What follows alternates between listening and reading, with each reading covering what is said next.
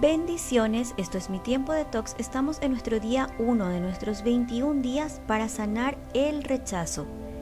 Salmos 22-24 dice, El Señor no rechaza al afligido, no desprecia a los que sufren, ni esconde de ellos su rostro. Cuando a Él claman, Él les responde. A lo largo de nuestra vida todos experimentamos heridas emocionales que pueden marcar significativamente nuestra manera de ser y las decisiones que podríamos tomar. Una de ellas es la herida del rechazo.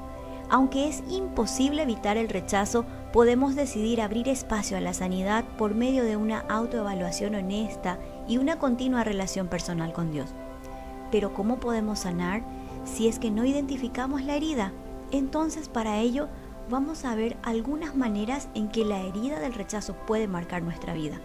Cuando no éramos el plan de nuestros padres o nacer con un sexo distinto al esperado por ellos, cuando hubo intentos de aborto, nacer con una discapacidad o deformidad, haber sido entregados en adopción, recibir disciplinas injustas y ver el favoritismo hacia otra persona, recibir apodos que resalten negatividad, ser ridiculizados en público, ausencia, abandono o desinterés por parte de los padres, abuso sexual, físico o verbal, tener dificultades en el habla o aprendizaje, crítica constante de los padres o cuidadores, rechazo por parte de docentes, jefes, compañeros u otra persona de autoridad, entorno de adicción, divorcio o separación de los padres, traiciones muy fuertes, abandono de la pareja o disoluciones familiares.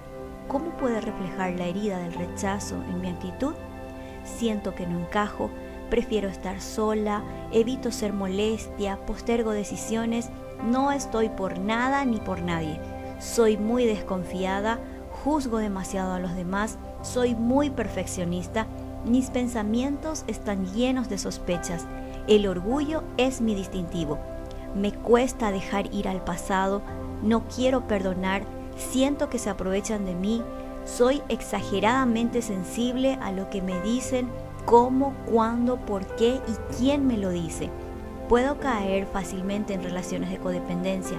Estoy enojada casi todo el tiempo sin tener algún motivo en especial. Creo que soy fácilmente reemplazable. Siento que no le importo a mi papá o a mi mamá o a nadie. También puedo necesitar llamar la atención busco constantemente la aprobación de los demás, necesito que me digan lo bien que hago todo y si no me lo dicen, me siento fatal.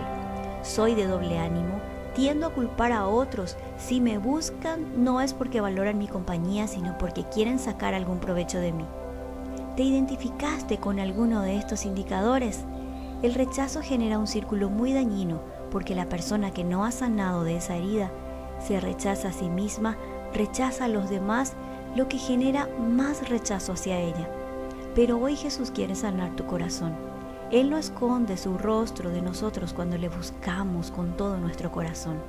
Vayamos a una pausa y tómate unos minutos para respirar. Pidamos al Espíritu Santo que traigan a memoria tuya cada situación que hayas experimentado de manera consciente e inconsciente que pueda haber dado apertura a la herida del rechazo. Escribe en tu cuaderno de tox las formas en que experimentaste el rechazo. Examina cómo afecta a tu actitud. Reflexiona cuánta carga emocional y cuántos pensamientos de rechazo más son suficientes para decir basta. Reemplaza cada palabra de rechazo por la palabra de Dios, por todo aquello que Dios habla de ti y trabaja para ponerla en práctica. Recuerda también Salmo 51:12, restaura en mí la alegría de tu salvación y haz que esté dispuesto a obedecerte.